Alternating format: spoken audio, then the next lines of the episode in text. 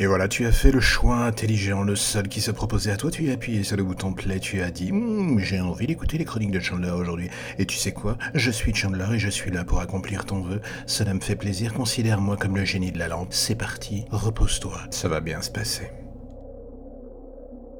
Tiens, si on est sérieux un court instant, oui, cela m'arrive, et que l'on prend le temps de regarder le futur qui se précise, on se demande si ce dernier nous réservera une seule tartine de merde ou deux en entrée en fait. Je ne sais pas, si vous avez pris la température sur les réseaux sociaux, celle qui est portée par nos charmants hommes politiques et tout l'écosystème toxique qui gravite autour d'eux. Et oui, ces charmantes personnes qui préparent déjà les prochaines élections présidentielles d'ailleurs, en faisant quoi? Ce qu'ils font toujours à la même période, taper sur les immigrés, balancer du mot islam partout dans toutes les phrases pour faire peur, et appuyer leur thèse nauséabonde. En gros, oui, l'extrême droite chez nous comme en Europe ou ailleurs, un terrain de jeu magnifique avec les réseaux sociaux. Et ce dernier est si beau que les politiques de tous bords leur emboîtent le pas, rentrent dans la danse et tentent de faire un tapis dans l'excès le plus complet, le plus dégueulasse. Et c'est ce qui me laisse de plus en plus perplexe sur l'avenir. Ce n'est pas nouveau le tango des politiques avec les thématiques des extrêmes, cela a toujours été. Mais aujourd'hui on en arrive à un stade où la mécanique a atteint réellement ses limites à l'échelle mondiale, les présidents flirtant un peu ou ouvertement avec l'extrême droite ne sont plus des légendes urbaines en Europe, dans le monde d'ailleurs. Les extrêmes se sont renforcés de manière bien plus significative et cela ne fait que monter. La technique de danse qu'adoptent du coup les politiciens se raccrochant aux branches n'a plus rien de compréhensible, de logique, d'humaine, d'intelligente. On est face à des pyromanes remettant encore plus d'essence sur un feu qui a du mal à s'éteindre. Il suffit d'une étincelle pour que la flamme de la haine calculée avec un nuage de marketing pour l'avenir qui habite ces gens se rallume sans cesse encore et encore. Et insidieusement, ce que cela met en place devant nous est un avenir qui me paraît de plus en plus gris pour dire les choses poliment. Si l'on était uniquement le seul pays européen avec ce problème, ce serait juste une plaie ouverte à cautériser par le feu de la manière la plus, euh,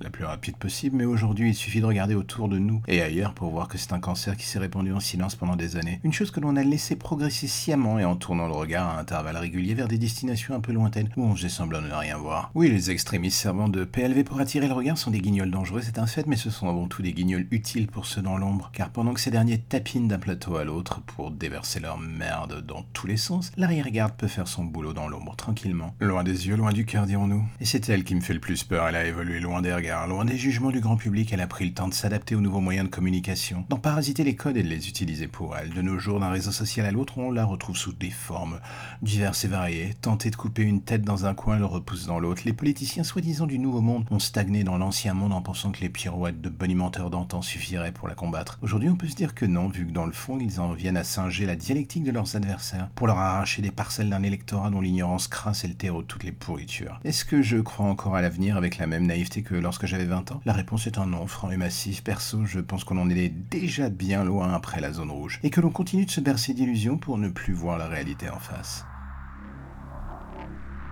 Et voilà, c'est la fin du podcast du jour. En attendant la chronique de demain, abonnez-vous. Allez directement sur iTunes, Spotify, Deezer, Ocha, même si vous voulez tout, tout, toutes les plateformes de podcast et tapez les chroniques de Chandler ou dans l'ombre des légendes pour entendre des histoires un tout petit peu plus creepy avec ma belle voix. Et là, ça me fera plaisir. Abonnez-vous, mettez des étoiles, des commentaires, faites en sorte d'en parler autour de vous à vos amis, aux amis des amis, aux parents des amis de vos amis ou même à votre ex si vous voulez. Faites en sorte que tout le monde connaisse ces deux podcasts. Et là, j'aurais envie de vous dire, vous êtes formidables. Mais en on se revoit demain. Allez, à plus.